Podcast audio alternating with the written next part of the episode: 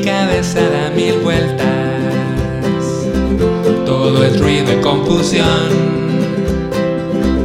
Pero si miro con claridad y escucho al corazón, algo fresco y diferente surge en mi interior.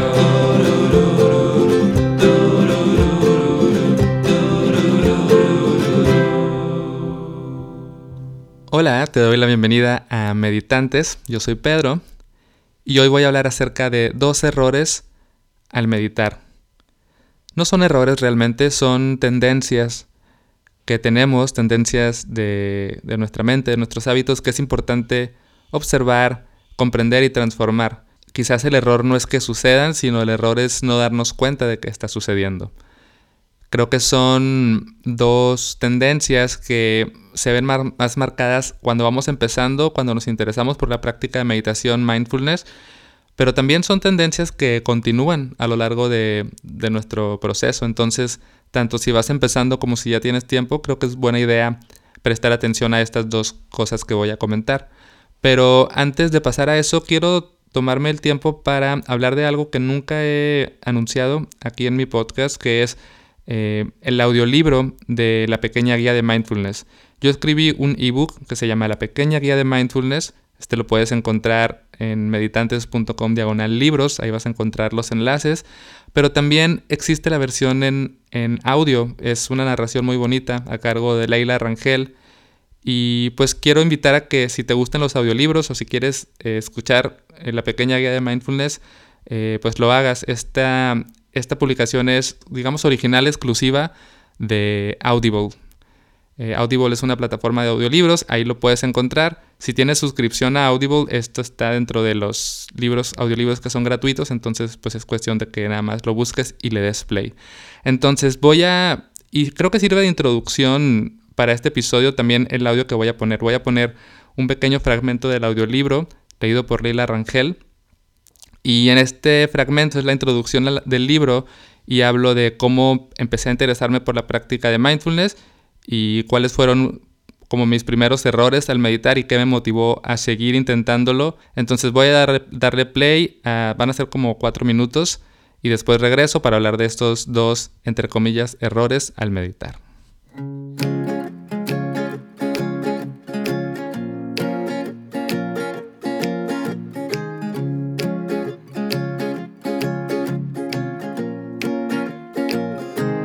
Primero, introducción. Mi revolución. No recuerdo cuándo fue la primera vez que leí o escuché hablar sobre mindfulness, pero sí el momento exacto en el que el concepto llamó mi atención. Fue en 2014, cuando trabajaba en una agencia de publicidad. Quien era mi jefe llegó un día a la oficina con el número de febrero de la revista Times. En la portada aparecía una mujer con los ojos cerrados y un resplandor de fondo. El título era The Mindful Revolution. En aquel momento, los temas de desarrollo personal eran ya de mi interés. Si leíste mi libro La vida minimal, sabrás que para entonces había iniciado ya mi camino hacia una vida más ligera. Por esa razón, no pude evitar abrir la revista y leer algunos de los artículos. Aprendí acerca de los estudios científicos que demuestran cómo la meditación reduce los niveles de estrés. También descubrí que el simple acto de comer una pasa con atención puede cambiar nuestro cerebro. Todo lo que leía me parecía sumamente interesante e inspirador.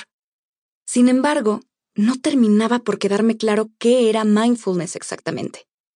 Habrá que ponerlo en práctica para entenderlo, me dije. Así, al día siguiente, intenté meditar en mi casa tal como lo recomendaba uno de los artículos en la revista. Me senté en el suelo con las piernas cruzadas, cerré los ojos y traté de concentrarme en mi respiración pero no me sentí relajada como se veía la mujer en la portada de la revista, sino confundida, incluso mareada por las vueltas que daban mis pensamientos. ¿Ya estoy meditando? ¿Debería sentir paz en este momento? ¿Lo estoy haciendo mal? No entender qué estaba haciendo me incomodó tanto que decidí abandonar mis buenas intenciones. Esto de la revolución mindful no es para mí, pensé y seguí con mi vida creyendo que el arte de vivir aquí y ahora era solo para algunos cuantos iluminados. El mundo, sin embargo, se encargó de seguir poniendo este tema en mi camino. Cuanto más profundizaba en mi interés por cambiar mis hábitos y cultivar una existencia más tranquila, más me encontraba con la palabra mindfulness. Así que decidí darme una segunda oportunidad. Esta vez me di el tiempo para informarme un poco más. Leí algunos libros como Mindfulness in Plain English de Genepo Lagunaratana y The Zen Habits Beginner's Guide to Mindfulness de Leo Babauta. Poco a poco, fui comprendiendo mejor el significado de mindfulness y con muchísima paciencia aprendí a meditar por mi propia cuenta. Con el paso de los días, descubrí que sentarme con los ojos cerrados a sentir mi respiración ya no me resultaba tan difícil. Después de un par de semanas de práctica constante, empecé a notar pequeños cambios en mí, y eso me motivó a seguir aprendiendo. Al cabo de dos meses, la meditación se convirtió en un hábito bien establecido en mi rutina. Esto, combinado con otros cambios que estaba haciendo en mi estilo de vida, significó el inicio de una revolución personal. Mi propia revolución. Una revolución que consistía en darme cuenta de cosas de las que antes no me daba cuenta, en conocerme mejor en cambiar mis patrones de conducta, en aferrarme menos a mis pensamientos y en sentirme más en paz conmigo misma y con mi entorno. Tiempo después, en 2017, decidí capacitarme profesionalmente para poder enseñar mindfulness a otras personas. Tomé un diplomado en el cual tuve la oportunidad de profundizar no solo en mis conocimientos acerca del tema, sino también en mi propia práctica. Así fue como empecé a impartir cursos y talleres. Hasta el día de hoy, las palabras que leí en la portada de aquella revista siguen resonando en mí. Mindfulness es, en definitiva, una revolución que se vive a cada momento. Y este libro es parte de esa revolución porque estoy segura de que mientras más personas practiquen mindfulness, mejor será el mundo.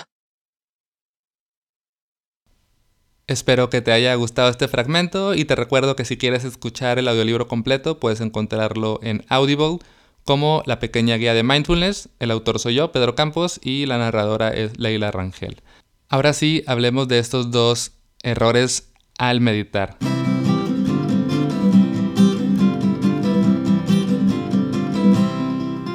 El primero es buscar un resultado.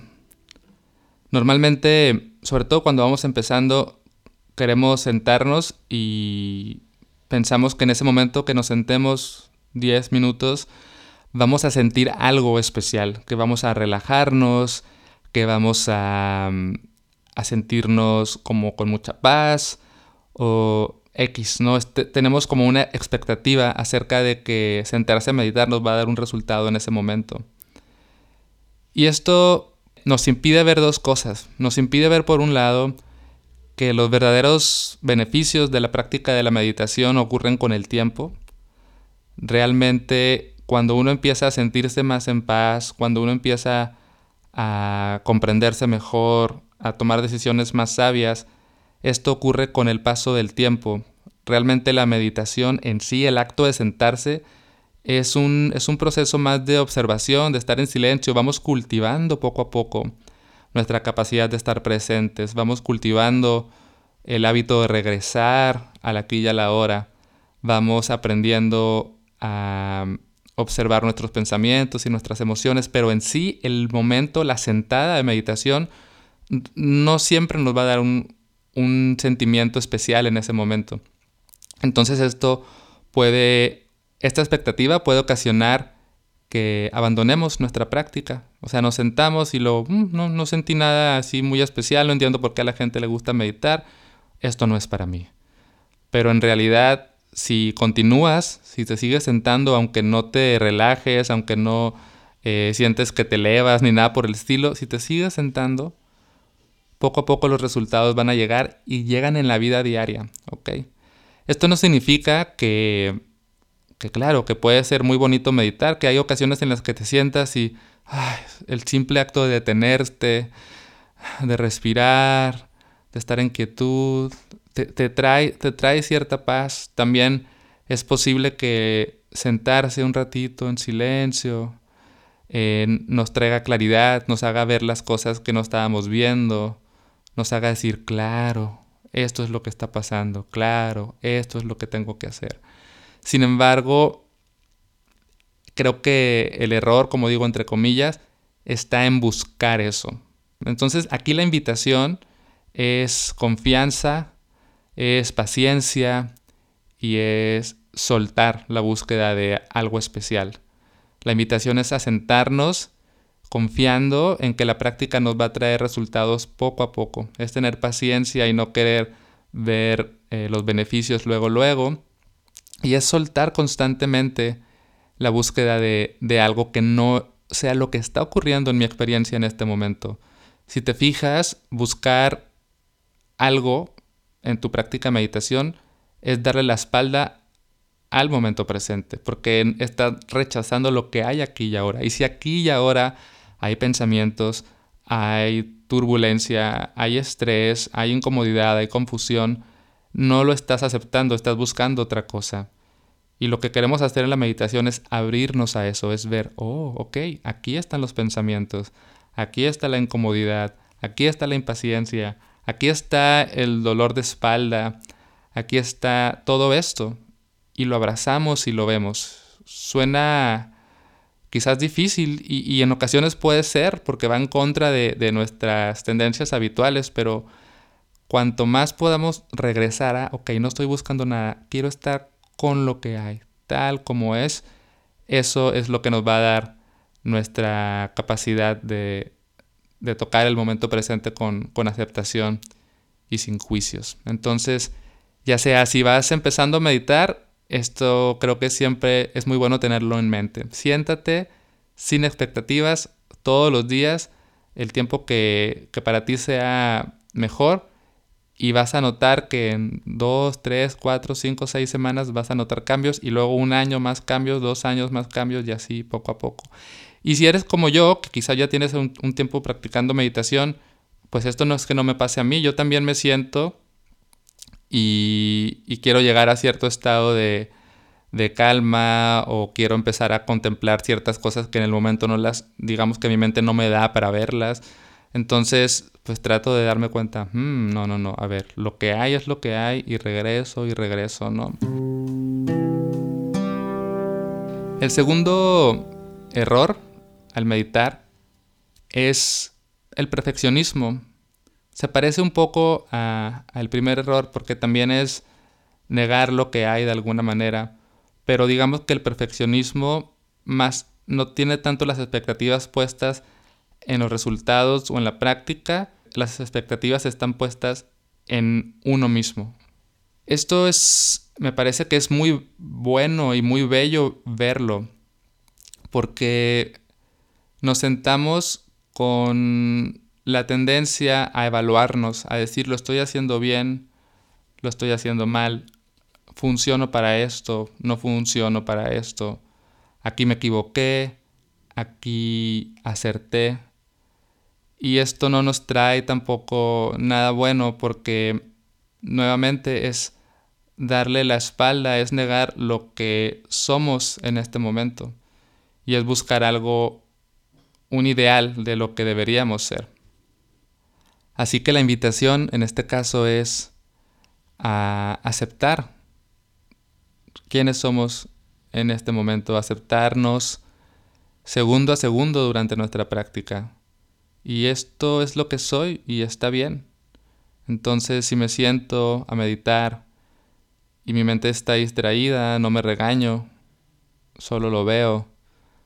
Si me siento a meditar y me sorprendo siendo un perfeccionista, ¿no? Es como me veo a mí mismo tratando de ser perfeccionista y me siento imperfecto por querer ser perfecto, también lo veo y le sonrío a eso y me sonrío a mí creo que trabajar con estos dos errores, observarlos, no solamente nos ayudan en la meditación en sí, sino que nos ayudan en la vida, ¿no? O sea, si a través de la meditación podemos desarrollar nuestra capacidad de confiar, de ser paciente con los resultados de cualquier cosa, y si a través de la meditación podemos cultivar un amor propio, una aceptación claro, sin que esto signifique conformismo o resignarnos, sino que significa que amo mi punto de partida, Creo que eso nos da herramientas para toda la vida y para navegar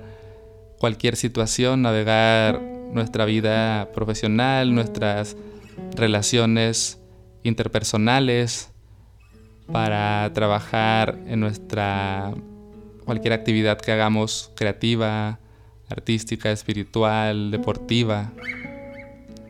Honro el proceso y me honro a mí. Entonces te invito a que tengas esto en mente cuando te sientes a meditar. Siéntate sin buscar un resultado, siéntate sin esperar nada de ti. Y pues ese es el reto, realmente. Es romper con nuestras tendencias eh, del juicio y del bien y el mal, del correcto e incorrecto, y es ver el momento presente en su totalidad, con blancos y negros, y ver que todo cabe.